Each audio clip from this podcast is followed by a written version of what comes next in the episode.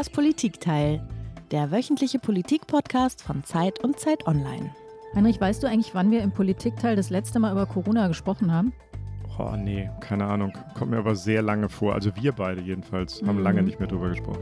Ich habe mal nachgeguckt, das war im Mai, da haben wir uns mit der Lage der Jugendlichen beschäftigt und uns gefragt, ob der Herbst vielleicht ganz heiter sein wird, weil wir dann hm. alle im Urlaub waren und geimpft sind, oder ob das ganz düster wird, weil Deutschland dann mit den wirtschaftlichen Folgen der Pandemie kämpft.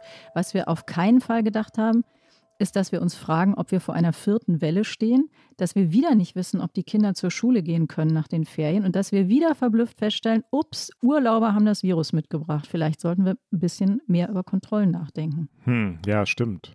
Klingt ein bisschen wie täglich grüßt das Murmeltier, oder? Gleichzeitig hat sich aber auch irre viel geändert, oder? Die Hälfte der Bevölkerung ist geimpft, es gibt mehr Impfstoff als Impfwillige. Die Inzidenzen gehen wieder rauf aber es sterben wesentlich weniger Menschen. Die Intensivstationen stehen nicht mehr vor dem Kollaps. Und trotzdem ist ein Ende nicht in Sicht, auch weil der Rest der Welt weit von unseren Impfquoten entfernt ist. Und trotzdem streitet die Politik gerade wieder heftig herum über Impfpflicht, Bratwürste als Lockmittel, die Frage, ob zu viel Druck auf die STIKO gemacht wird oder ob die vielleicht vernagelt ist, diese ständige Impfkommission. Über all das wollen wir mit einem Kollegen sprechen, aber vorher müssen wir Tina uns noch selber vorstellen. Genau. Also du bist Tina. Und du bist Heinrich, Heinrich Wefing, Leiter der Politikredaktion. Genau, und du bist Tina Hildebrand, die Chefkorrespondentin der Zeit in Berlin und zusammen machen wir das Politikteil. Wie jede Woche sprechen wir mit einem Gast eine Stunde lang über ein Thema. Ja, und der Gast, das ist ein Kollege, der nicht nur ganz, ganz viel von Wissenschaft versteht und auch einer unserer allerersten Gäste zu Corona war, sondern der auch einen politischen Kopf hat und einen Blick. Andreas Sendker, der Leiter des Ressorts Wissen. Herzlich willkommen, lieber Andreas. Na, vielen Dank für die Einladung. Andreas, du bist ja auch Podcast-Gott quasi. Also das, deswegen sind wir natürlich besonders geehrt, dass du jetzt bei uns bist. Du machst nämlich mit Sabine Rückert, unserer stellvertretenden Chefredakteurin, das Zeitverbrechen. Also mhm. lass uns mal bitte die Indizien zu Corona zusammentragen. Oh, das ist eine unübersichtliche Lage gerade. Wenn wir auf die Welt gucken, sehen wir sehr, sehr unterschiedliche Dynamiken. Wir sehen plötzlich, dass Australien, das lange Zeit gar kein Problem hatte, ein Riesenproblem hat. Äh, wir sehen, wie sich äh, verschiedene Varianten in verschiedenen Erdteilen verbreiten. Wir sehen, wie in Deutschland äh, eine Kurve wieder steigt, von der wir gehofft haben, dass sie zumindest bis zum Herbst hält.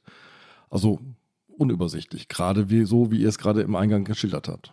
Mhm. Gerade aktuell, vielleicht sagen wir das nochmal für unsere Hörer und Hörerinnen, ist die Inzidenz bundesweit bei 19,4. In Hamburg, wo du sitzt, da gehen, glaube ich, heute die Kinder schon wieder in die Schule. Das sind dann genau. die Vorreiter. Da wird man sehen, wie es weitergeht. Und bei uns ist die Inzidenz in Hamburg sehr viel höher mhm. als. Bei 40 mhm. ungefähr. Mhm. Genau. Aber Andres, du hast uns, wie jeder Gast, auch ein Geräusch mitgebracht. Mhm. Lass mal hören.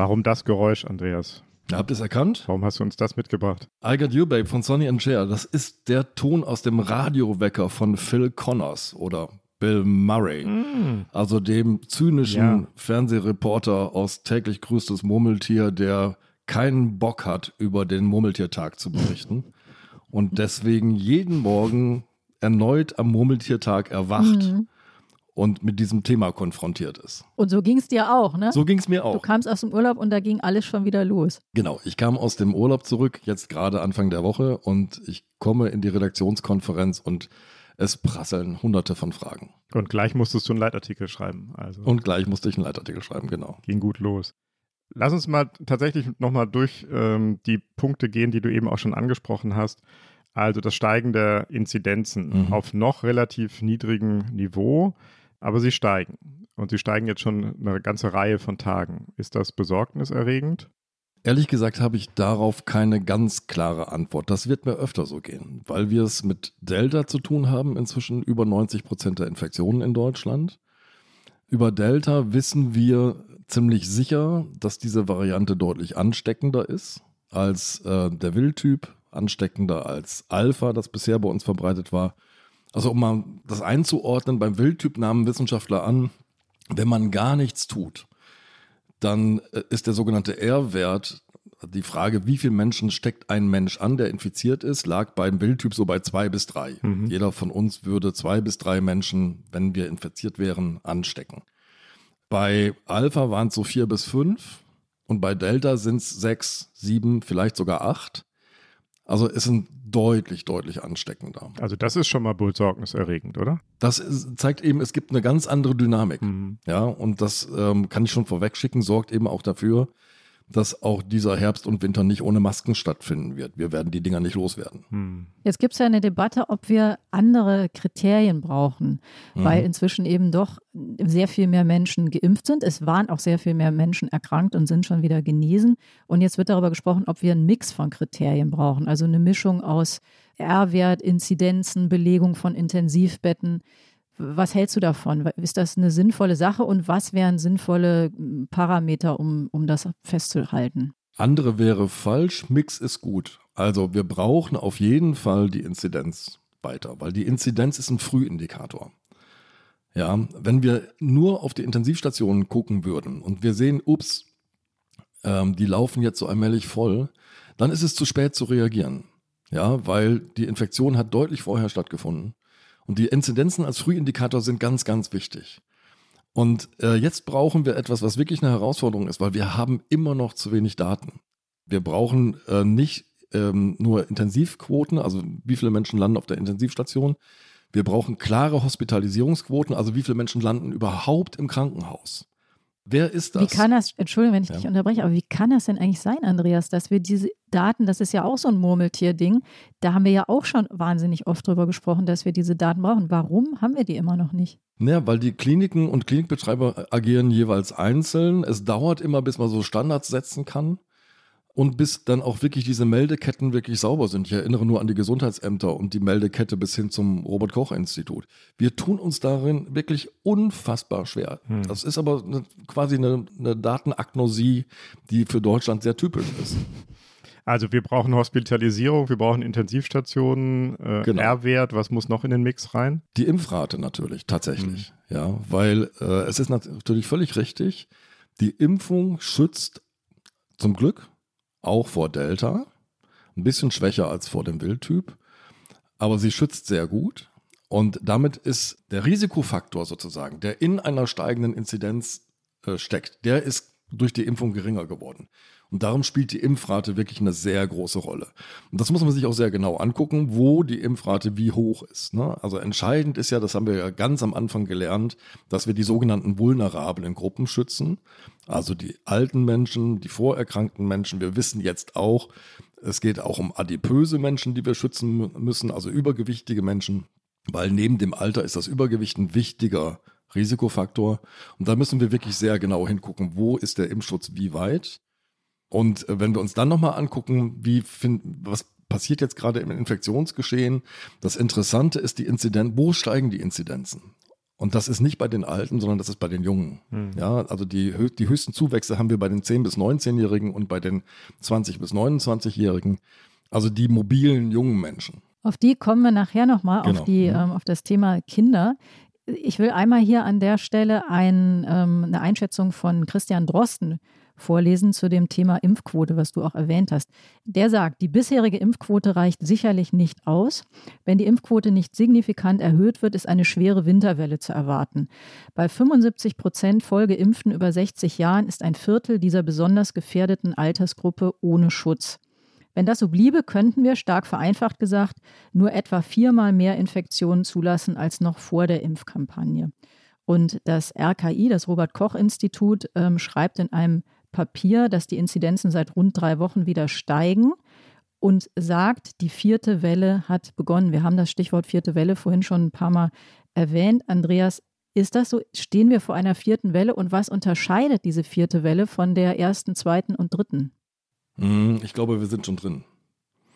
Ähm, also die Johns Hopkins Universität hat ähm, heute weltweit mehr als 200 Millionen nachweislich Infizierte gemeldet.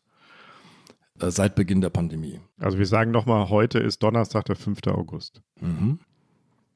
Und äh, man muss dazu sagen, dass 100 Millionen davon, die Hälfte, stammen aus dem letzten halben Jahr. Wow. Das heißt, wir haben weltweit eine enorme Dynamik, die eher noch zunimmt. Und wenn wir uns die deutschen Zahlen angucken, dann steigen die deutschen Zahlen nachhaltig. Zwar auf niedrigem Niveau noch, aber die Inzidenzen steigen tatsächlich kontinuierlich. Es steigt auch, und das ist übrigens auch nochmal ein wichtiger Faktor, der Anteil der positiven Tests. Also wir testen in unterschiedlichem Maß. Ja, es gibt Phasen, in denen wir sehr intensiv getestet haben. Es gibt Phasen, dann die, geht das Testniveau nochmal runter. Aber entscheidend ist der Anteil der positiven Tests. Und der war zwischenzeitlich mal so bei 1% positive Tests von denen, die vorgenommen und gemeldet werden. Der steigt jetzt auch wieder an. Wir sind jetzt, glaube ich, so bei 2,6, 2,7 Prozent. Wir waren mal deutlich über drei und so weiter. Also wir hatten schon mal deutlich höhere Positivtestraten. Und woran liegt das? Früher wurde ja immer gesagt, wenn wir mehr testen, finden wir auch mehr. Oder ist das ein Zeichen dafür, dass es wieder mehr Infizierte gibt?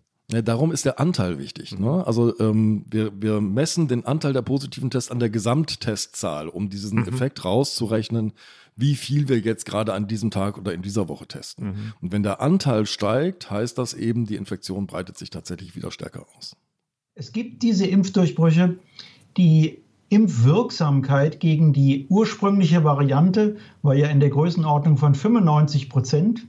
Gegen die Delta-Variante ist die Impfwirksamkeit tatsächlich etwas schlechter, vor allen Dingen gegen die Infektion, gegen eine einfache Infektion. Da liegt sie bei über 80 Prozent in der Größenordnung von 80 Prozent. Und das ist natürlich ganz normal, dass wir jetzt mit der Delta-Variante sowohl in Israel wie auch in England Durchbruchinfektionen in einer höheren Zahl sehen. Andreas, jetzt wird viel gesprochen von sogenannten Impfdurchbrüchen. Das war auch eben Thema in dem O-Ton von Bernd Salzberger, dem Infektiologen, den wir gerade gehört haben. Impfdurchbrüche sind Infektionen von Menschen, die schon zweimal geimpft waren. Das klingt, finde ich, erstmal ziemlich alarmierend. Ähm, was wissen wir darüber und für wie gefährlich hältst du das? Ich würde hier ähm, den Alarmton runterregeln, mhm. ganz deutlich. Also jetzt stellen wir uns mal vor, wir wären, hätten 100 Prozent aller Menschen geimpft. Dann ist jede Infektion, die wir sehen werden, und wir werden welche sehen, ein Impfdurchbruch. Dann haben wir 100% Impfdurchbrüche. Der Punkt ist doch, in welcher Art und Weise schützen die Impfungen. Und die Impfungen schützen eben nachweislich und sehr gut vor schweren Erkrankungsverläufen. Äh, sie schützen nicht so gut vor der vor einer Infektion, vielleicht sogar vor einer Infektion mit ganz leichten Krankheitserscheinungen. Und äh, das bedeutet, trotz der Impfung kann die Infektion sozusagen subtil weiterlaufen. Das ist ein Risiko, das wir haben, aber dieses Risiko ist einigermaßen übersichtlich. Darf ich da nochmal nachfragen? Das eine ist ja der, wie ist der Schutz des Geimpften oder der Geimpften? Genau. Und da sagst du, der ist sehr hoch. Ja. Vielleicht kriegt man einen milden Verlauf. Also wir haben ja gerade gehört, ne? es waren ursprünglich mal 95 Prozent bei BioNTech ähm, an, an Schutz vor schweren Erkrankungen. Wir sind jetzt mhm. immer noch über 80 Prozent bei dieser Variante. Das Interessante finde ich aber, wir dachten ja, vielleicht fälschlicherweise, jemand, der geimpft ist, ist auch einigermaßen sicher, dass er die Infektion nicht weitergibt. Mhm. Aber diese Leute scheinen, also diese mit der, dem Impfdurchbruch, die geben die Infektion auch weiter. Richtig. Also ähm, wir haben jetzt so Daten aus Israel. Ich hatte ja ganz am Anfang gesagt unseres Gesprächs, äh, ich werde, es gibt so, im Moment so eine schwammige Situation, weil Delta eben noch relativ frisch ist und wir immer noch Daten sammeln. Hm. Es gibt Daten aus Israel, die sagen, so zu 64 Prozent schützt die Impfung auch tatsächlich vor einer Infektion. Das heißt aber 36 Prozent der Geimpften können sich infizieren und das Virus auch weitergeben. Mhm, mh. Aber das verändert doch die Dynamik dann auch nochmal, oder? Und vor allen Dingen unsere ganzen Annahmen, die könnten dann wieder machen, was sie wollen und so. Naja, wir äh, dürfen die Impfung nie isoliert betrachten. Hm. Ja, also wenn unser Ziel ist, den R-Wert zu senken, also Grundregel jeder Pandemie. Ein R-Wert muss unter 1 sein. Das heißt, jeder Infizierte muss weniger als einen Menschen anstecken, damit die Kurve dauerhaft runtergeht. Ja, so dazu dienen verschiedene Maßnahmen. Die Impfung ist ein Baustein. Maske, Abstand, Hygiene sind weitere Bausteine. Und so langweilig das klingt, sie gelten immer noch. Ja? Und dieses Paket zusammen sozusagen ist ein Schutzpaket. Andreas, lass uns mal über ein Thema reden, das in besonderer Weise für Aufregung und ähm, ja, kontroverse Debatten sorgt, nämlich das Thema Impfpflicht. Die Frage ja. also, ob Menschen verpflichtet werden können und sollten, sich zu impfen. Ich habe im Bundestag mein Wort gegeben. In dieser Pandemie wird es keine Impfpflicht geben. Und das gilt. Ich halte nichts von Impfpflicht und halte auch nichts davon, auf Menschen indirekt Druck zu machen. Ich finde, am Ende Freiheitsrechte müssen für alle gelten, wenn man keine Impfpflicht will. Wenn von geimpften, genesenen und negativ getesteten ähm, kein Risiko ausgeht, dann kann man für Genesene, Geimpfte und negativ Getestete auch keine Freiheitseinschränkungen mehr vorsehen.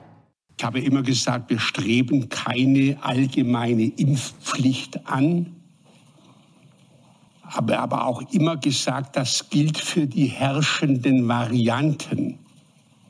Ja, ja, das war jetzt in der Reihenfolge unser Gesundheitsminister Jens Spahn, der ganz eindeutig sein Wort gegeben hat, es wird keine Impfpflicht geben.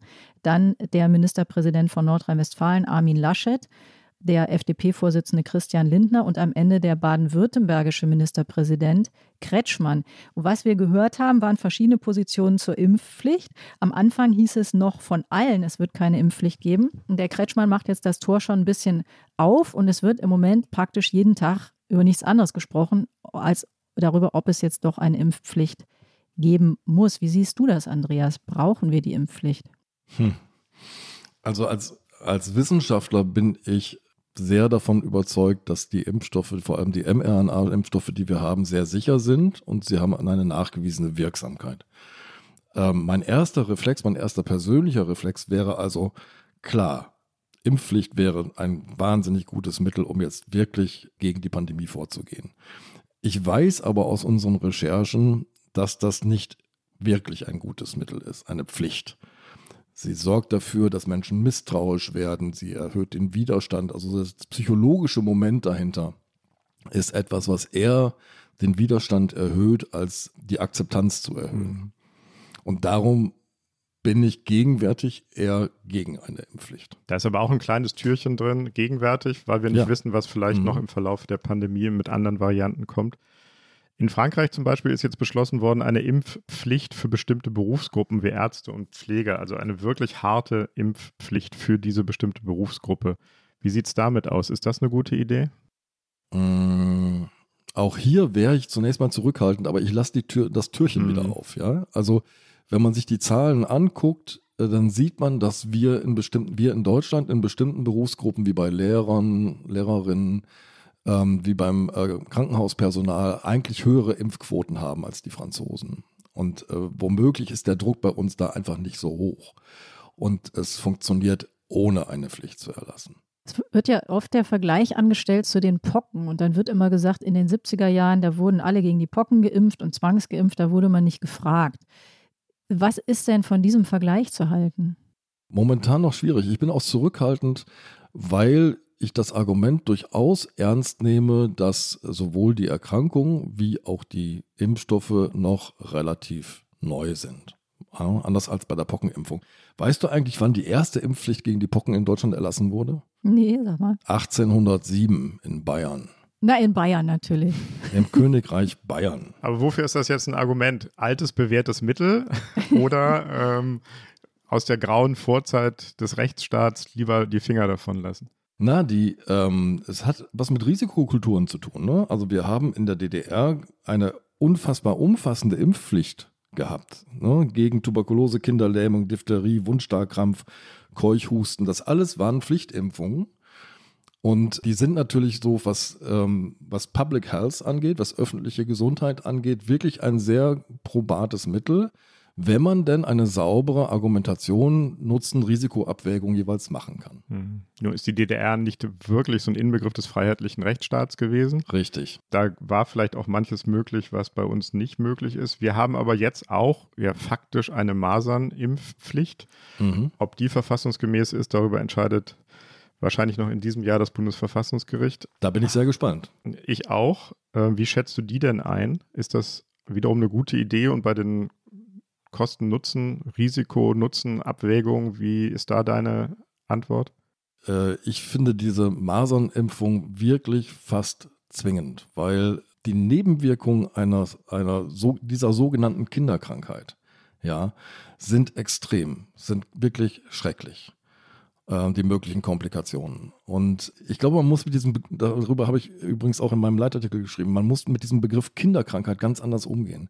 Kinderkrankheiten heißen so, weil die dahinter steckenden Erreger so infektiös sind, so intensiv infektiös sind, dass sich quasi jeder nicht geschützte Mensch schon im Kindesalter mit diesen Krankheiten infiziert.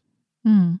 Ja, also Kinderkrankheit ist eher ein Begriff für sehr infektiöse, sehr gefährliche Krankheiten. Mhm. Kinderkrankheit klingt ja immer so ein bisschen nach, wächst sich dann schnell raus oder genau. so. Ne? Ist ja nur eine genau. Kinderkrankheit. Genau. Mhm. Lass uns nachher nochmal über die Kinder ganz speziell reden, weil das ist, glaube mhm. ich, eins der, eine der schwierigsten Fragen für Eltern, aber auch für die Politiker, die das entscheiden müssen. Ich, und da will ich nochmal eine Frage stellen, die damit ganz viel zu tun hat. Du hast vorhin gesagt, als Wissenschaftler bin ich ganz stark davon überzeugt, dass diese Impfstoffe ähm, sehr sicher sind. Das, was die mhm. Skeptiker und, und Kritiker und Zögerer fürchten, das sind ja weniger Nebenwirkungen, sondern Langzeitfolgen. Ja. Kann man bei so einem neuen Wirkstoff denn wirklich sicher sein, dass es die nicht gibt? Also wir, ich glaube, wir müssen uns diesen Begriff Langzeitfolgen einmal genauer angucken. Ja. Impfungen gibt es ähm, medizinhistorisch seit, sagen wir jetzt mal, 1796. Edward Jenner, Kuhpocken, Vakzination kommt von diesem, kommt von Wacker, Kuh. Und wir haben also etwas mehr als 200 Jahre Erfahrung. In diesen 200 Jahren Erfahrung haben wir gemerkt, dass wenn es Impfnebenwirkungen gibt, sie schon sehr früh nach der Impfung auftreten. Also dass es irgendwelche Spätfolgen gibt, die 20, 30 Jahre später irgendwie auftauchen, das ist quasi ausgeschlossen. Was man meint, wenn man nach, von Langzeitfolgen spricht, ist, es gibt eben sehr seltene Nebenwirkungen von Impfungen. Und die tauchen erst dann auf und werden sichtbar, wenn sehr viele Menschen geimpft werden oder geimpft worden sind. Und darum werden die oft verzögert entdeckt. Ja, gutes Beispiel war der ähm, Schweinegrippe-Impfstoff Pandemrix. Da hat man später gesehen bei ähm, Impflingen, dass eine Narkolepsie aufgetreten ist.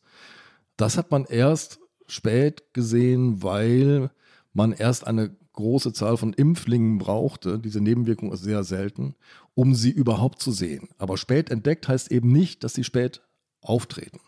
Mhm. Das ist ganz wichtig als Unterscheidung. Und Jahrzehnte später, nein. Bisher, nach aller historischen Erfahrung, nein. Gut, das ist die medizinische Perspektive. Jetzt nochmal auf die politische. Wir sind ja in einem politischen Podcast. Hat Armin Laschet nicht recht, wenn er sagt, dass die Politik ihre Glaubwürdigkeit verliert? Wenn sie verspricht, dass es keine Impfpflicht geben werde mhm. und sie dann bei einer Inzidenz unter 20 doch einführt oder jedenfalls sehr heftig darüber diskutiert. Ich habe den Eindruck, dass inzwischen doch selbst Politiker verstanden haben, was exponentielles Wachstum ist. Und dass, wenn man lockert, lockert, lockert und nicht entsprechend Gegenmaßnahmen ergreift, wie eben intensive Impfprogramme, dann aus einer Inzidenz von 20 ganz schnell eine deutlich höhere Inzidenz werden kann. Aber nochmal zu Heinrichs Frage. Der Laschet beruft sich ja darauf, der sagt ja, wir haben ein ganz starkes Versprechen abgegeben und jetzt ist, mhm. jetzt ist die Inzidenz noch relativ niedrig und wir reden darüber, ob wir das Versprechen brechen. Da hat er einen Punkt, oder? Ja, aber nur, wenn man auf den, sozusagen auf den Punkt, auf den Datenpunkt guckt, mhm. wenn man auf die Kurve davor schaut, dann finde ich, muss man doch ähm, tatsächlich in die Zukunft gucken. Also was Politik jetzt, glaube ich, so allmählich gelernt hat, ist, dass wir es mit einer Dynamik zu tun haben und dass wir die, äh, uns nicht auf die Momentaufnahme verlassen können. Aber dann sollte die Politik doch vielleicht auch lernen, dass man besser keine Versprechen abgibt, oder? Das sehe ich ganz genauso. Lass uns noch mal einmal kurz drüber reden. Du hast gesagt, du bist skeptisch bei der Impfpflicht. Ich bin das ehrlich gesagt auch. Aber was wären denn gute Alternativen? Wir haben uns ja gerade über die Bratwurst aufgeregt ja. und belustigt, mit, äh, mit der, deren Hilfe da Menschen zum Impfen gebracht werden sollten. Und es hat ja auch wirklich geklappt. Wobei ich diese Belustigung ganz ehrlich gesagt, wenn ich das einmal dazwischen werfen darf, über die Bratwurst ein bisschen deplatziert fand. Ich finde das. Ne, äh, genau, es gab dann wieder andere, die fanden das dekadent was ich mich frage, ist, braucht man vielleicht auch gar keine Alternativen, weil dann eben die Nicht-Geimpften, die haben ja die Wahl, es ist jetzt Impfstoff da, man kann sich impfen lassen, man kann sagen, dann ähm, treffen die die Wahl und entscheiden sich im Grunde dafür, wahrscheinlich krank zu werden. Dann sind sie irgendwann infiziert, dann sind sie irgendwann genesen und dann haben sie den gleichen Status wie die Geimpften, medizinisch. Also braucht man vielleicht gar nicht darüber nachdenken, wie wir nun die Menschen zum Impfen kriegen. Doch, ich finde, wir sollten sehr darüber nachdenken, aber wir sollten uns nicht vom Bratwurstduft ablenken lassen. Also ich glaube, es war nicht die Bratwurst, die die Zahlen hochgetrieben hat, sondern es war die, das niederschwellige Angebot, wie es so schön heißt, dass jemand unangemeldet einfach spontan hingehen konnte und sich impfen lassen konnte. Und wir brauchen vor allem auch an einer anderen Stelle eine niedrige Schwelle, nämlich bei der Aufklärung über die Impfung.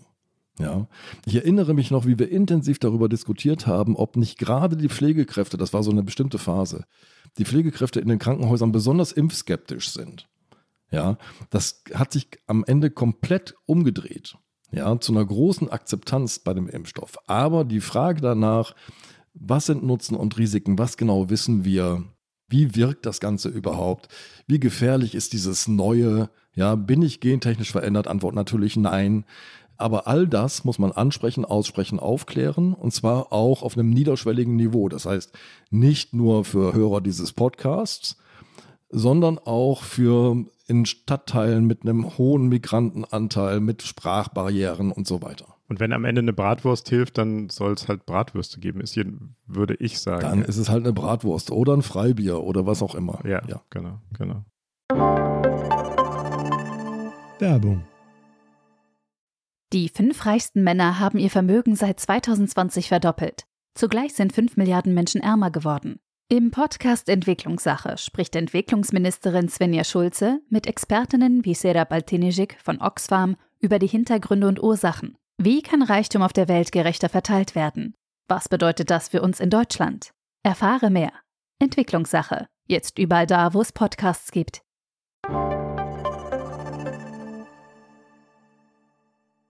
Weil die Entscheidung über den Verlauf der Pandemie fällt nicht mit der Impfung von viereinhalb Millionen Kindern, sondern sie fällt da, äh, ob es uns gelingt, eine ausreichend hohe Impfquote bei den Menschen, die zwischen dem 18. und 59. Lebensjahr sind, zu erreichen. Und das ist das alles Entscheidende.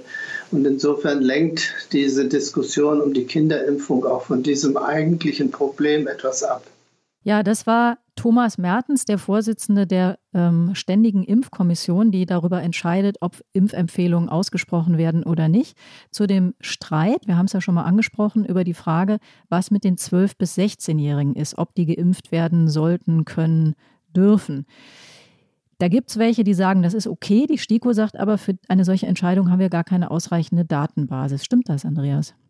Also, das kommt darauf an, welche Daten man nimmt. Ja, also die STIKO bezieht sich auf Studiendaten. Und da ist es tatsächlich so, ähm, Kinder fallen äh, in fast allen medizinischen Bereichen, in, bei fast allen Pharmaentwicklungen und so weiter, immer ein bisschen runter. Die werden so nachgelagert getestet. Also Medikamente werden meistens für Erwachsene zugelassen. Das Impfstoffe gilt das genauso und da werden sie auch zuerst getestet. Das ist auch nachvollziehbar, ja, weil die Testpersonen müssen einwilligungspflichtig sein. Du musst sagen, okay, ich bin bereit, eine mir, un, eine mir unbekannte Substanz in meinen Körper spritzen zu lassen. Ja, logisch, dass die Studien bei Erwachsenen beginnen. Die offiziellen Studiendaten zu Kindern beruhen auf wenigen tausend Probanden. Die offiziellen Studiendaten zu Erwachsenen waren schon mehrere Zehntausend bis zu hunderttausend Probanden. Also wirklich große Unterschiede in den, in den Probandengruppen. Und jetzt heißt es immer, ja, aber es gibt doch jetzt die praktische Erfahrung aus den USA, aus Israel, wo wirklich im großen Stil 12- bis 17-Jährige geimpft werden. Warum äh, nimmt man nicht diese Erfahrung? Und das liegt daran, dass die STIKO sagt, und damit hat sie auch recht, diese Daten sind weniger verlässlich. Ja, das ist ja so ein Alltagsimpfprogramm. Das heißt, gehen wir in eine Stadt wie New York, ja, da lässt sich jemand impfen, der ist 15, und dann kriegt er ein paar Tage später Kopfschmerzen oder irgendwas, geht zum Arzt. Und dann muss sozusagen der Arzt erstmal eine Verbindung zwischen den Kopfschmerzen und der Impfung herstellen und muss sich überlegen, ist das eine kausale Verknüpfung? Und dann muss dieses Datum, diese, diese Diagnose auch noch weitergemeldet werden und gesammelt werden. Und in dieser Meldestrecke, in dieser ähm, Datenlage gibt es so viele Unsicherheiten, dass die STIKO sagt, das reicht uns nicht wirklich aus. Nun gibt es auch eine sächsische STIKO. Ja. Die hat anders entschieden und beruft sich worauf? Auf Daten. Na klar. Ja, wir haben ja eigentlich schon in unserer letzten Empfehlung relativ großzügig gesagt, die Kinder können tatsächlich ähm, geimpft werden. Heute geben wir die Empfehlung sozusagen, dass die Kinder eigentlich in die Standardimpfung mit hineingehen. Wir haben neue Daten aus Israel, aus den USA, die die Sicherheit und auch die Wirksamkeit für das individuelle Kind auch mit belegen. Was denn jetzt? Haben wir Daten oder haben wir keine Daten?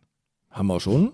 Ne? Also die SIKO bewertet diese Daten anders. Äh, das hat was mit Risikokultur zu tun. Wir haben ja vorhin mal darüber gesprochen, dass in der DDR es zum Beispiel eine weitreichende Impfpflicht gab und tatsächlich äh, gibt es, ich glaube, durchaus in dieser Region nach wie vor auch so ein Stolz auf die, die Wirkung dieser Impfprogramme und eine andere Bewertung. Das gleiche gilt übrigens auch für die CDC, für die Centers of Disease Control in den USA, die ja die Impfstoffe sozusagen freigegeben haben. Ich hatte ja vorhin darauf hingewiesen, dass ähm, Übergewicht ein entscheidender Risikofaktor ist. Und die Amerikaner kommen einfach auch zu einer anderen Risikobewertung. Der Anteil der übergewichtigen Kinder in Deutschland, also zwischen 3 und 17 Jahren, liegt so ungefähr bei 5,9 Prozent. In den USA ist dieser Anteil 19,3 Prozent. Das heißt, wir haben auch in dieser Gruppe ein deutlich höheres Risiko schwerer Erkrankungen.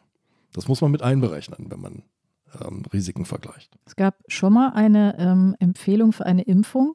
Da haben auch schon mal die Sachsen diese Empfehlung schon gegeben. Da ging es um die HPV-Impfung für Jugendliche, vor allem für Mädchen. Und die Bundesstiko hat das erstmal nicht empfohlen und hat dann nachgezogen. Sind die Sachsen cleverer? Das sagen sie ja oft selber von sich. Oder spielt da vielleicht auch politischer Druck eine Rolle? Also ist ja. der Bundesstiko-Chef Mertens vielleicht auch so ein bisschen ähm, bockig oder will er sich da einem politischen Druck nicht beugen? Denn dass es den gibt, das hat er klar behauptet. Wie siehst du das? Ist das so? Ja, bei der HPV-Impfung müssen wir mal ganz genau hingucken. Mhm. Äh, das ist sehr spannend, dieser Fall. Sagt ihr nochmal, was ist die HPV-Impfung? Welche Krankheit ist das? Humanes Papillomavirus kann bei äh, Frauen Gebärmutterhalskrebs hervorrufen. Mhm. So. Und die STIKO musste jetzt darüber befinden, nicht soll man Mädchen impfen, sondern soll man auch Jungen impfen. Ja, Jungen, die selber nicht erkranken können, die haben kein Gesundheitsrisiko, aber als Sexualpartner geben sie das Virus natürlich weiter. Also wenn man die Kette unterbrechen will, muss man auch die Jungen impfen. Ja. Da die aber überhaupt kein Erkrankungsrisiko haben, ist der Blick auf das Impfrisiko natürlich noch mal schärfer. Mhm. Ja, also da hat die STIKO wirklich lange und sehr genau hingeguckt. Und ich finde das eigentlich eher beruhigend, ehrlich gesagt. Lass uns nochmal über den politischen Druck reden. Man fragt mhm. sich ja so ein bisschen, ist das so? Also ist da ein aufrechter Wissenschaftler, der sich dem politischen Druck verweigert?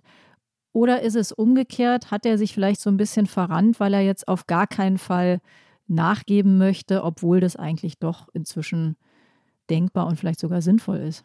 Wie schätzt du das ein? Und darf ich gleich noch eine Frage dahinterher schieben? Mhm. Vielleicht müssen wir uns noch mal klar machen, was ist eigentlich diese STIKO? Also das ist eine Gruppe von Wissenschaftlern, die berät. Mhm. Oder sind ihre Empfehlungen verbindlich? Es ist keine Behörde, es ist irgendwas dazwischen. Sag uns mal ganz kurz, wie ist die Struktur dieser, dieser Gruppe? Die STIKO berät, sie ist aus mehreren Wissenschaftlern unterschiedlicher Fachrichtungen zusammengesetzt. Da sind auch Kinderärzte dabei zum Beispiel. Und ihre Empfehlungen haben jetzt keinen absolut bindenden Charakter, aber diese STIKO-Empfehlungen sorgen sozusagen für eine sicherere rechtliche Grundlage, wenn es dann tatsächlich mal zu Impfrisiken, Impfschäden und so weiter kommt, wer haftet da eigentlich und so weiter. Dann ist die STIKO-Empfehlung sozusagen das zentrale Gutachten dafür. Mhm. Und jetzt Tinas Frage nach dem politischen Druck. Also ich, ähm, wie gesagt, das ist ja kein Einmannunternehmen, sondern es ist eine Kommission, die hier ständig über den Daten brütet. Die haben jetzt gerade angekündigt, also Thomas Mertens hat gestern in einem Interview gesagt, er hofft, dass sie in den nächsten zehn Tagen eine aktualisierte Empfehlung herausgeben können. Ich glaube tatsächlich, ähm, hier kommen zwei Dinge zusammen. Die Datenlage verbessert sich tatsächlich. Und der beginnende Wahlkampf erhöht natürlich nochmal, die beginnende Akutphase des Wahlkampfes erhöht nochmal den politischen Druck. Und jetzt muss die STIKO da irgendwie rauskommen, zu sagen, ähm, wir ändern unsere Position vielleicht tatsächlich, aber nicht, weil wir uns dem politischen Druck beugen, sondern weil tatsächlich der Blick auf die Daten sagt, jetzt geht es anders. Das mhm. ist keine leichte Position. Auf dem Stuhl säße ich sehr ungern. Nochmal an dich, Andreas, die Frage, die, glaube ich, im Moment sehr viele Eltern an ihren Kinderarzt stellen. Äh, deine Kinder, du hast ja auch Kinder, ich glaube, du hast jetzt genau in diesem Alter 12 bis 16 keine. Aber wenn du sie hättest in dem Alter, würdest du deine Kinder impfen lassen? Und was würden deine Kinder dazu sagen? Meine Tochter ist elf. Ich würde sie impfen lassen und sie würde sich impfen lassen. Aber das hat natürlich auch was damit zu tun, dass äh, Corona nicht nur bei uns in der Runde Thema ist, sondern auch bei uns am, zu Hause am Esstisch und wir also wirklich intensiv diskutieren. Immer wieder. Und wenn sie sich, weiß ich nicht, beeinflusst von Freunden oder deren Eltern hinsetzen würden und sagen, nee, ich, ich, Tochter, möchte nicht, was würdest du dann machen? Würdest du weiter auf sie einreden, aber wer würde am Ende die Entscheidung treffen? Du oder sie? Mm, ich würde am Ende sie die Entscheidung treffen lassen. Es ist ihr Körper tatsächlich, aber ich glaube, ich habe gute Argumente. Überzeugende. Am Ende entscheidet doch immer die Mutter, Andreas, oder? Natürlich. Andreas, in dem Eingangston oder in der ersten Bemerkung von Herrn Mertens, dem Chef der STIKO, da war die Rede davon, dass die Debatte über die Kinder möglicherweise aus seiner Sicht jedenfalls so eine Ablenkungsfunktion hat. Wir reden wahnsinnig viel, jetzt können wir die Kinder impfen, aber das eigentliche Problem liegt ganz woanders. Nämlich sind wir vielleicht nicht gut genug in den Schulen schon wieder vorbereitet, mhm. impfen wir nicht genug Erwachsene und so. Hat er da nicht vielleicht ein bisschen recht? Hier wird irgendwie so eine Stellvertreterdebatte geführt? über das Impfen der Kinder? Ich finde, er hat absolut recht. Mhm. Ja, also man muss noch einmal ganz klar sagen, es ist eher so, dass die Erwachsenen die Kinder infizieren, als umgekehrt Kinder Erwachsene infizieren. Das heißt, wenn man die Kinder schützen will, muss man dafür sorgen, dass die Menschen, die sich jetzt schon impfen lassen können, sich auch wirklich impfen lassen. Und ich habe ja vorhin schon gesagt, gegen diese Pandemie hilft nicht nur das Impfprogramm, wir brauchen das ganze Paket von Maßnahmen. Und dazu gehört auch, dass Klassenzimmer gut gelüftet werden können, dass Luftfilter aufgestellt werden, wo das nicht möglich ist oder nur schwer möglich ist, dass wir weiter ein gutes Masken- und Abstandsregime haben, dass wir weiter vielleicht auch in Kohorten denken. Manche Schulen haben das aufgegeben. Es war eigentlich ganz klug, nicht alle Schüler gleichzeitig in einen Schulbus zu stopfen, sondern die, die Schulanfangszeiten ein bisschen zu verschieben es gibt ein ganzes Paket von Maßnahmen, das von Fachleuten auch abgestimmt ist. Und ich bin mir sehr sicher, dass das noch längst nicht überall umgesetzt ist. Ein Punkt, der ja auch immer besprochen worden ist, war dieser berühmte Satz, sind die Kinder Treiber der Pandemie oder nicht? Also die Frage, stecken eigentlich mehr Kinder Erwachsene an oder umgekehrt? Da gibt es ja auch unterschiedliche Meinungen zu. Wie siehst du das? Inzwischen sehr eindeutig, nein, sind sie nicht. Mhm. Also stecken mehr erwachsene Kinder an als ja. umgekehrt? Ja, ganz deutlich. Ganz deutlich. Auch Kinder untereinander, da sind die Infektionsraten äh, nicht besonders groß. Also sie sind durchaus Virenträger. Das war ja große, der große Streit um die damalige Drosten-Studie, die die Bildzeitung hoch sehr stark inszeniert hat. Äh, also Kinder infizieren sich, sie haben Viren im Rachen, aber tatsächlich ist das Infektionsgeschehen nicht so intensiv wie bei Erwachsenen. Ja, das ist ja schon fast ein Satz, den könnten wir auch in der Rubrik Flop 5 unterbringen, oder? Kinder sind die Treiber der Pandemie, ja oder genau, nein? Genau, ich kann es nicht mehr hören. genau. Damit sind wir bei den Flop 5.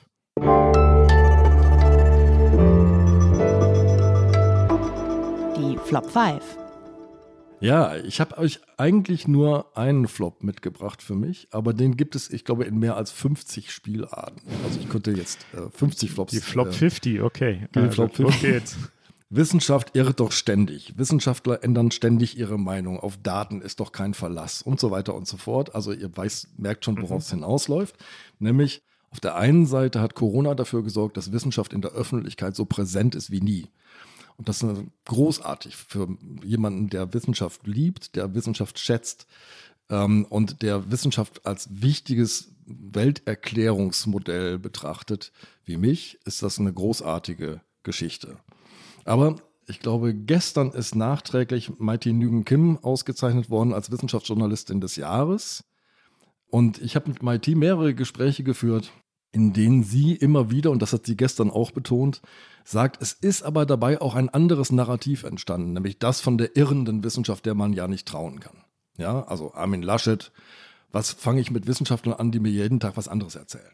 Aber Andreas, stimmt das denn nicht? Ja, klar. Die irrt sich doch wirklich, die Wissenschaft. Natürlich irrt sich Wissenschaft. Ist doch logisch. Also alles, Politik irrt sich, die Börse irrt sich. Es gibt, glaube ich, keinen irrtumsfreien Gesellschaftsbereich. Und äh, jeder Mensch irrt sich, natürlich.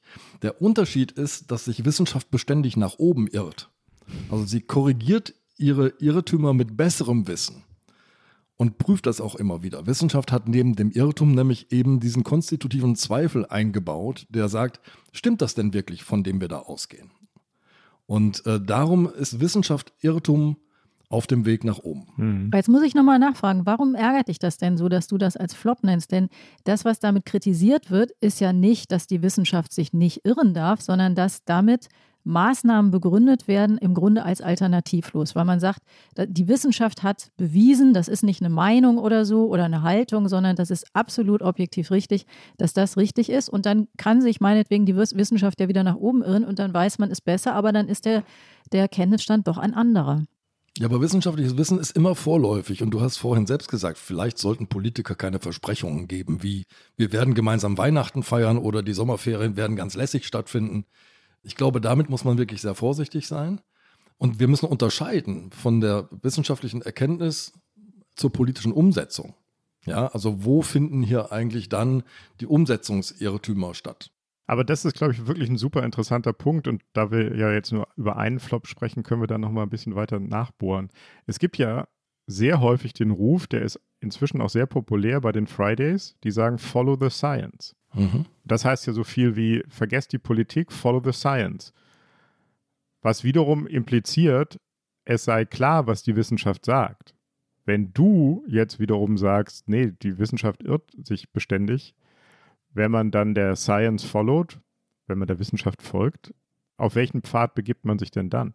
Also das mussten wir tatsächlich in dieser Pandemie lernen. Ne? Also, also welcher Wissenschaft folgen wir einfach? Und wir haben am Anfang eine Debatte gehabt, die war vor allem von Virologen und Epidemiologen bestimmt.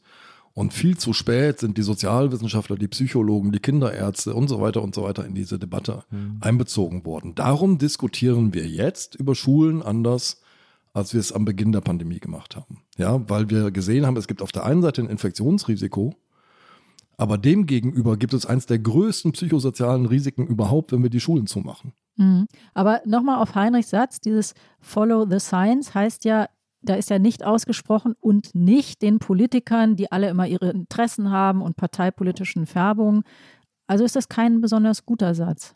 Nee, ich glaube, es ist gar nicht das Ausspielen von Wissenschaft gegen Politik, sondern woran orientiert sich Politik? Orientiert sich Politik sozusagen an der Evidenz, an der wissenschaftlichen Evidenz oder am nächsten Wahltermin und am Populismus, also an darin möglichst viele Stimmen einzusammeln?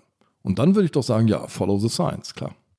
Noch einmal danach gefragt, weil das so spannend ist. Ich glaube, wir haben noch mehr gelernt. Wir haben gelernt, wie, äh, wie facetten- und schattierungsreich Wissenschaft ist wie viele unterschiedliche Wissenschaften es gibt, die auch manchmal von ihren Positionen aus zu unterschiedlichen Ergebnissen kommen. Aber ich glaube, wir haben auch gelernt, jedenfalls wenn man genau hinguckt, und daher kommt vielleicht auch dieser Frust von Armin Laschet, was hilft mir Wissenschaft, wenn sie mir jeden Tag was anderes sagt, dass Politik eben Entscheidungen treffen muss, die nicht immer nur den Empfehlungen der Wissenschaft folgen kann, die auch nicht immer nur auf Wahltermine schauen kann, aber die auch guckt, welche Maßnahmen werden denn von der Bevölkerung akzeptiert? Wie muss ich die kommunizieren? Also dieser Glaube, Politik muss auf die Wissenschaft hören, das dann machen und dann haben wir gute Politik, würde ich sagen, ist eben auch ein Irrglaube, oder? Äh, ich stimme dir absolut zu, klar. Also es, ähm, äh, Wissenschaft ist für die Politik, glaube ich, nur ein Punkt, auf den sie gucken muss. Ein wichtiger Ankerpunkt, glaube ich. Aber daneben gibt es natürlich die Frage, was ist politisch äh, überhaupt durchsetzbar, was wird akzeptiert, mit welchen Maßnahmen können wir äh, unser Ziel tatsächlich erreichen. Da sind andere als epidemiologische, virologische oder soziale Daten auch wichtig. Jetzt haben wir ja schon äh, ganz viel über die Politik gesprochen. Dann lass uns doch nochmal sehr konkret werden und ähm, mal in die, in die Frage einbiegen, wie es weitergeht und was jetzt eigentlich die Politik macht. Die macht ja einiges. Da sind jetzt zum einen Einreiseregeln verschärft worden. Da sagen einige, das ist ja toll, dass das jetzt am Ende der Ferien kommt und nicht am Anfang schon. Und am nächsten ja. Dienstag trifft sich wieder die berühmte Ministerpräsidentenkonferenz mit Frau Merkel und da kursieren auch schon allerlei Papiere, die summiert werden unter dem Stichwort äh, Politik erhöht den Druck auf ungeimpfte. Da gibt es jetzt Überlegungen, dass ähm, nicht nur Geimpfte, Genesene und Getestete in, in Gastronomie, ähnliche Veranstaltungen, äh, Gyms äh, und dergleichen gehen dürfen sollen, sondern eventuell nur noch die 2G, nämlich die Genesenen und die Geimpften.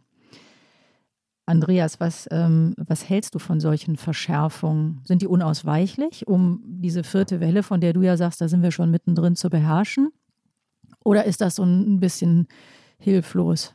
Also die, die Reisekontrollen hätte man ähm, deutlich besser vorbereiten können und müssen. Mit Blick auf äh, Gebiete wie die Niederlande, wo die Zahlen extrem hochgegangen sind. Jetzt gehen sie gerade wieder runter. Und auf äh, Gebiete, in denen wir wirklich sehr hohe Inzidenz und sehr große Verbreitung auch von Delta haben. Das hätte ich viel sinnvoller gefunden, das wirklich sauber vorzubereiten. Das hätten wir auch inzwischen gelernt haben können. Ja, auch da haben wir darauf gesetzt, dass diese Sommererleichterung, dass diese saisonale Erleichterung uns einfach durch den kompletten Sommer durchträgt und wir wie im letzten Jahr erst im Oktober so ein Ansteigen der Zahlen wieder sehen. Ja. Ich glaube tatsächlich, wir müssen uns für den Herbst und Winter rüsten in dem Sinne, dass wir schon mal klar kommunizieren, es wird wieder schärfer werden müssen. Es wird wieder strenger werden müssen in dem Moment, wo wir alle wieder in die Innenräume gehen und uns da mit vielen Menschen treffen. Vor allem dann, wenn das Impftempo so lahm bleibt, wie es jetzt gerade ist. Ja, wir hatten ja vor den Sommerferien hatten wir die Impfrekorde und jetzt sinkt das Niveau quasi täglich, die Akzeptanz der Impfung. Andreas, in Großbritannien gehen die Zahlen trotz voller Stadien bei der EM jetzt wieder runter. Ähm, die gingen dramatisch hoch und wurde trotzdem geöffnet. Boris Johnson hat da eine andere Politik gefahren als äh, der Freedom Day. Freedom ja. Day, genau, klingt toll, ist vielleicht aber nicht so toll. Wie toll ist es? Das wage ich noch nicht zu beurteilen und da bin ich nicht allein. Also wenn man Wissenschaftler fragt, sagen die, ja, klar, die Zahlen gehen runter. Wir wissen aber gar nicht so ganz genau, woran das liegt. Liegt es tatsächlich an der Impfquote oder an der Infektionsquote, also dass viele Menschen sich entweder infiziert haben oder durch eine Impfung geschützt sind? Oder liegt es nicht vielmehr daran, dass es in äh, Großbritannien jetzt diese Ping-Demie gibt, von der gesprochen wird, nämlich, dass auf den Smartphones jetzt immer die, die Aufforderung zur Quarantäne erscheint, wenn man Kontakt zu einem Infizierten hatte und dass ganze Belegschaften äh, inzwischen in, sich in Quarantäne befinden und dass das natürlich auch sehr deutlich mit dieser Kontaktreduzierung die Zahlen runtertreibt. Das ist wirklich noch eine offene Frage. Diese Entwicklung ist zu kurz, um zu sagen, ist das eine Schwankung, eine intensive Schwankung oder ist das wirklich ein nachhaltiger Trend? Wir Deutschen wollen ja immer gerne wissen, wie waren wir? Und wir haben ja am Anfang der Pandemie große auf, ähm, großen Aufwand darauf verwendet, uns zu fragen, ob wir ähm, Versager sind, Corona-Versager oder Corona-Weltmeister. Und ähm, man wusste das immer nie so ganz genau. Mal schienen wir ganz gut zu liegen, dann wieder hinten. Dann hatten wir so ein Impfdesaster und jetzt vielleicht genau. wieder nicht. Jetzt gibt es also Corona seit weit über einem Jahr. Wie ist das denn inzwischen? Führen im Grunde alle Wege zu dem gleichen oder können wir was aus dem Ausland lernen? Also gibt es wirklich bessere Wege und schlechtere und welche wären das? Oder ist es egal, was du versuchst? Am Ende gibt es immer dieses Auf und Ab auf mehr oder weniger ähnlichem Niveau in den westlichen Industriestaaten. Äh, was wir gelernt haben, ist, äh, wir können uns über so grundsätzliche Wirkung von Maßnahmen, die kann man international vergleichen. Ja, also was bringt es, Masken zu tragen, was bringt es zu impfen, was bringt es, Abstände einzuhalten und so weiter. Aber die internationale Vergleichbarkeit, tatsächlich zu sagen, hier, das ist das Musterland, der Musterstaat, das gibt es tatsächlich nicht. Ja, also Heinrich hat es ja gerade schon angedeutet, als wir auch in der Redaktion noch im Frühjahr äh, darüber debattiert haben, dass wir viel zu wenig Impfstoff haben, habe ich, es macht mal Spaß, recht zu behalten, gesagt, super Spaß. Wir werden im Sommer so viel Impfstoff haben, dass wir ihn gar nicht verimpfen können. Tatsächlich verschenken, versuchen wir ihn jetzt weiter zu spenden an andere äh, Staaten. Wir haben inzwischen die USA beim Impfen überholt. Dabei haben wir gesagt, hier das, was der, was dieser böse Trump da gemacht hat, dieser Protektionismus, dieses Einsammeln und hier die, die Militärmaschinen zu schicken, die irgendwelche pharmazeutischen Apparate in, in äh, Unternehmen bringen, damit die Impfstoffproduktion anläuft. Das ist der richtige Heroismus und jetzt stehen wir besser da mhm. als die. Ja, oder ein Blick nach Australien, da haben wir gesagt, das ist das Modell für No Covid wir machen einfach so eine Insel zu und äh, sorgen dafür, dass äh, das Virus sich überhaupt nicht verbreitet. Jetzt haben sie dramatische Zahlen und zu wenig Impfstoff. Mhm. Also ich wäre mit internationalen Vorbildern sehr vorsichtig. Das liegt auch daran, dass sich das nie, nie, so richtig vergleichen lässt. Also eine Lage wie Australien ist eine andere wie die Lage der Bundesrepublik mit mengenweise Nachbarstaaten mitten in der äh, Europäischen Union. Und die Lage in der britischen Bevölkerung ist eine andere als die in der deutschen, weil die deutsche Bevölkerung zum Beispiel älter ist. Ich hatte vorhin angedeutet, USA, da ist der Anteil der Adipösen höher und so weiter und so fort. Also es gibt ganz viele Faktoren, die sagen, ihr müsst jeweils eure eigene Lösung und euren eigenen Weg finden. Aber an einer Erkenntnis führt doch wohl kein Weg vorbei. Frage an den Wissenschaftschef der Zeit. Ähm, wir werden aus dieser ganzen Murmeltierschleife nicht rauskommen, wenn nicht der Rest der Welt auch geimpft ist, oder? Das ist absolut richtig. Ja. Ähm, wahrscheinlich werden wir aus dieser Murmeltierschleife gar nicht rauskommen, aber das Murmeltier verändert sich. Also, War das im Film auch so oder ist das rausgeschnitten worden? nee, nee, das weicht jetzt vom Drehbuch ab. Folge 2. Das weicht jetzt deutlich vom Drehbuch nee, ab. Was meinst du damit, Andreas? Das ist interessant. Also, machen wir mal so eine ganz langfristige Perspektive. Es ist völlig klar, dass Corona ist so infektiös, jeder Mensch auf dieser Welt wird entweder geimpft sein oder sich infiziert haben. Jeder. Jeder. Hm. Ja wir werden dieses Virus nicht mehr aus der Welt bekommen und es wird sich überall verbreiten. Und es wird sich vor aller Voraussicht nach auch überall Delta verbreiten. Das ist jetzt eigentlich schon absehbar. Und jetzt ist die Rede von Lambda. Was ist damit? Lambda ist in äh, Südamerika verbreitet, vor allem in Peru, aber da gehen die Zahlen auch gerade runter. Und äh, Wissenschaftler gucken ja nicht nur hin und sagen, jetzt warten wir mal, welche Mutante als nächstes erscheint, sondern äh, die machen was anderes. Die gucken sich genau das Viruserbgut an und simulieren quasi jede Mutation, die es in diesem Erbgut geben kann. Und unter uns gesagt, vorsichtig formuliert, eigentlich ist Delta schon das fieseste, was in Sachen Ansteckung so unterwegs sein kann. Hm. Ja, also da könnte man vielleicht sogar sagen, was viel Schlimmeres ist da nicht mehr in Sicht, wenn das beruhigend ist.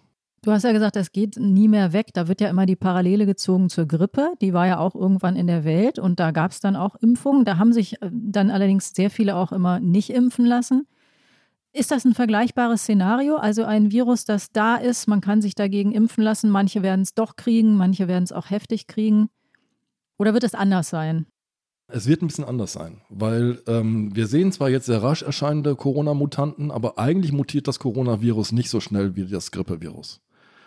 Das heißt, äh, das positivste Szenario, das ich zeichnen könnte, ist, es wird am Ende zu einem Schnupfen werden. Also wir kennen, wir haben ja Coronaviren, die zirkulieren, das sind so Erkältungsviren.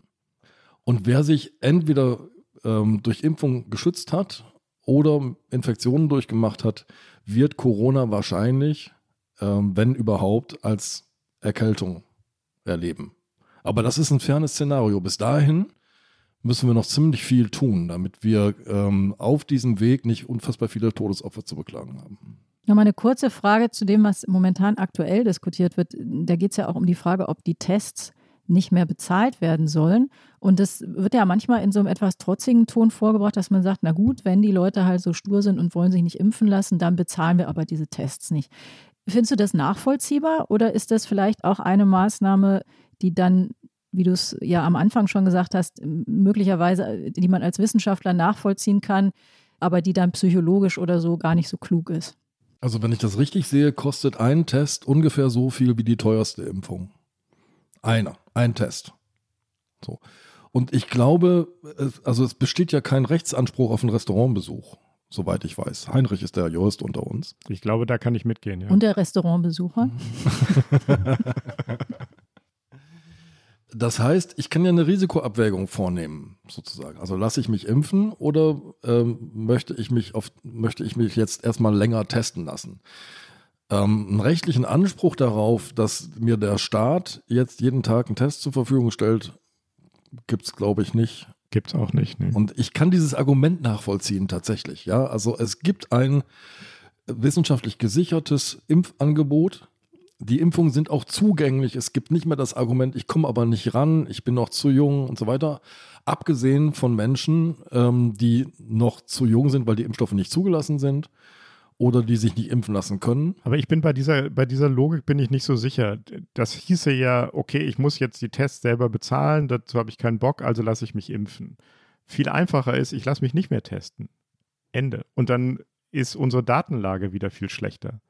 Also es ist ja nicht nur so, dass der Einzelne von den Tests profitiert, sondern wie du sagst, äh, ganz zu Anfang gesagt hast, unsere Erkenntnis über die Infektionslage hängt auch davon ab, wie sind die Testergebnisse. Und wenn die Leute sich nicht mehr testen lassen, weil sie das nicht bezahlen wollen, schneiden wir uns auch als Gemeinschaft ins eigene Fleisch, oder? lass mich mit einem Erlebnis aus dem Urlaub antworten. Ich war in Schleswig-Holstein. Also ich habe wie viele, viele, viele Deutsche dieses Jahr in Deutschland Urlaub gemacht, bin nicht ins Ausland gefahren.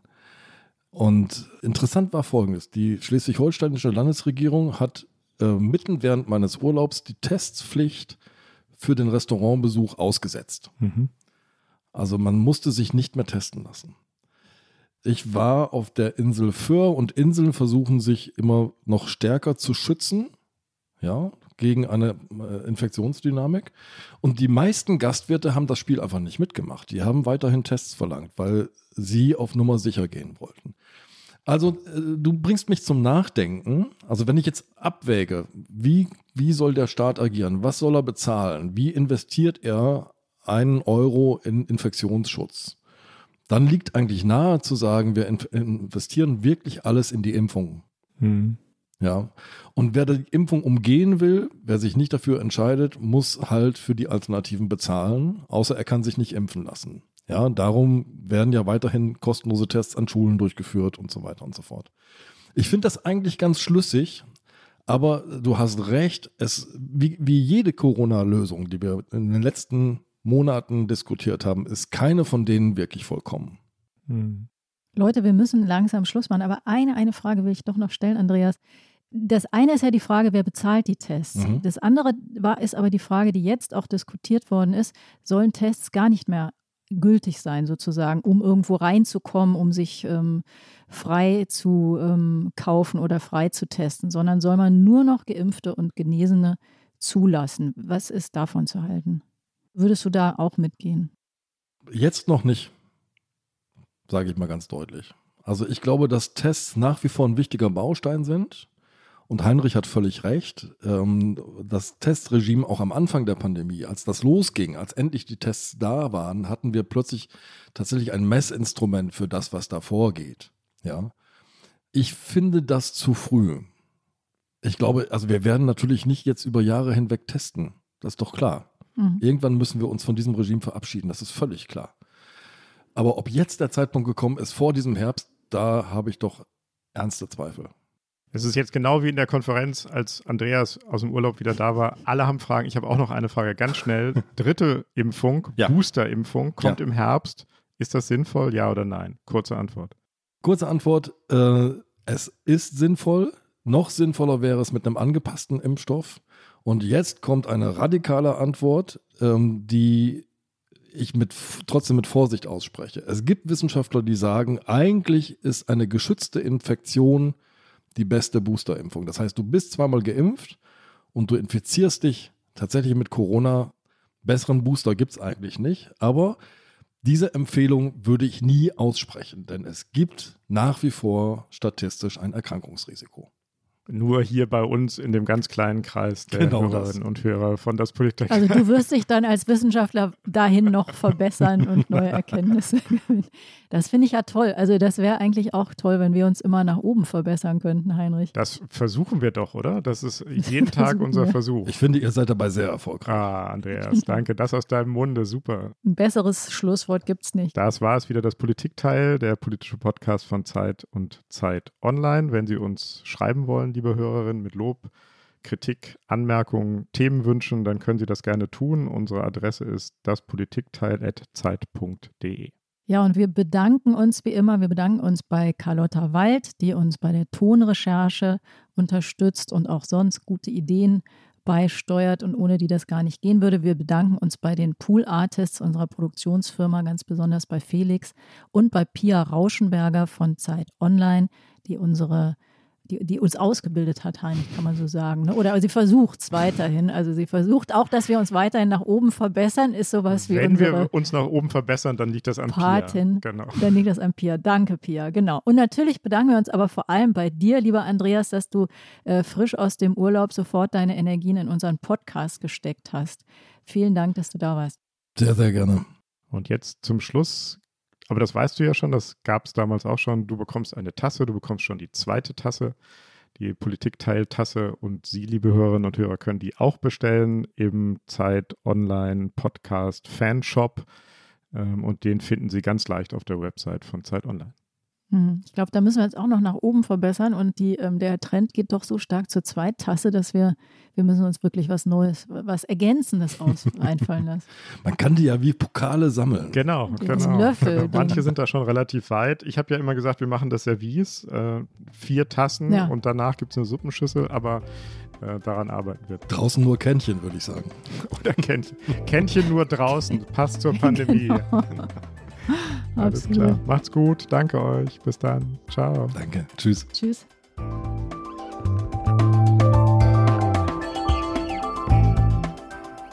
Das Politikteil ist ein Podcast von Zeit und Zeit Online, produziert von poolartists.de.